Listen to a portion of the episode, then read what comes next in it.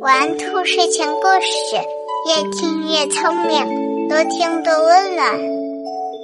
晚上好，小宝贝儿，我是兔耳朵姐姐，竖起你的小耳朵，开始听故事吧。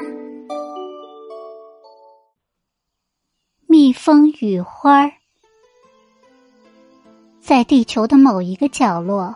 孤零零的开着一朵美丽的小花儿，它的身边虽然有绿叶相伴，但它总觉得那些叶子对它好像有敌意，所以它虽然有些无聊，可也不愿意主动找他们聊天。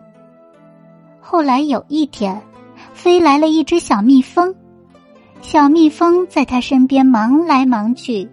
顺便跟他聊聊天儿，讲他知道的各种稀奇古怪的事，讲蜜蜂群中严格的分工，讲蚂蚁王国之间的惊心动魄的大战，讲他遇到的各种各样的花儿。小蜜蜂讲的绘声绘色，小花儿大开眼界，觉得世界好奇妙，觉得生活比以前幸福多了。即使小蜜蜂不与他说话，他看着他在自己身边，也觉得幸福。这只小蜜蜂每天早上来，下午回去。有一天，小花忍不住对小蜜蜂说：“能不能永远不离开我，陪我聊聊天，解解闷儿？我害怕孤独。”小蜜蜂笑了：“行啊。”只要你永远这样开着，源源不断的产生花粉，我就会永远陪着你。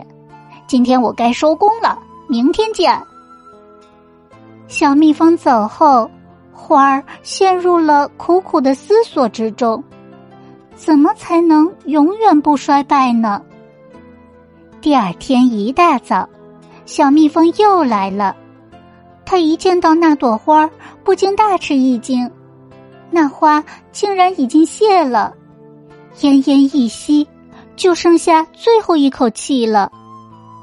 花儿一见到小蜜蜂，便挣扎起来，急切的问：“你终于来了，快救救我！怎样才能永葆青春呢？”小蜜蜂感到一阵心酸：“傻孩子，我是跟你开玩笑的。”有生就有灭，哪有什么永恒啊？你怎么能当真呢？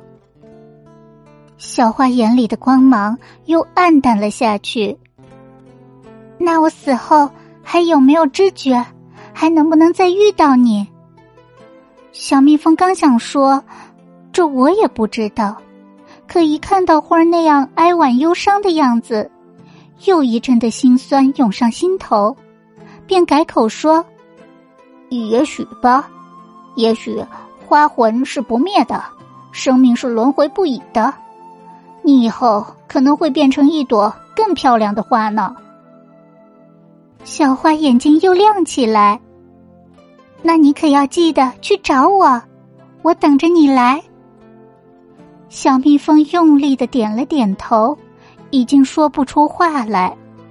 小花露出了一丝微笑。彻底的死了。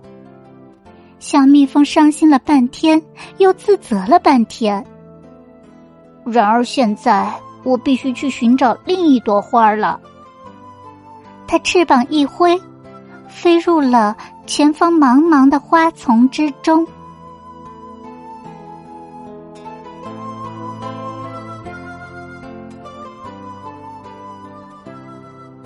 宝贝们。今天的故事就讲到这里，喜欢听故事的小朋友，记得一定要订阅专辑，这样下次就可以很快找到兔耳朵姐姐了。小朋友们，让我们明晚再见，晚安。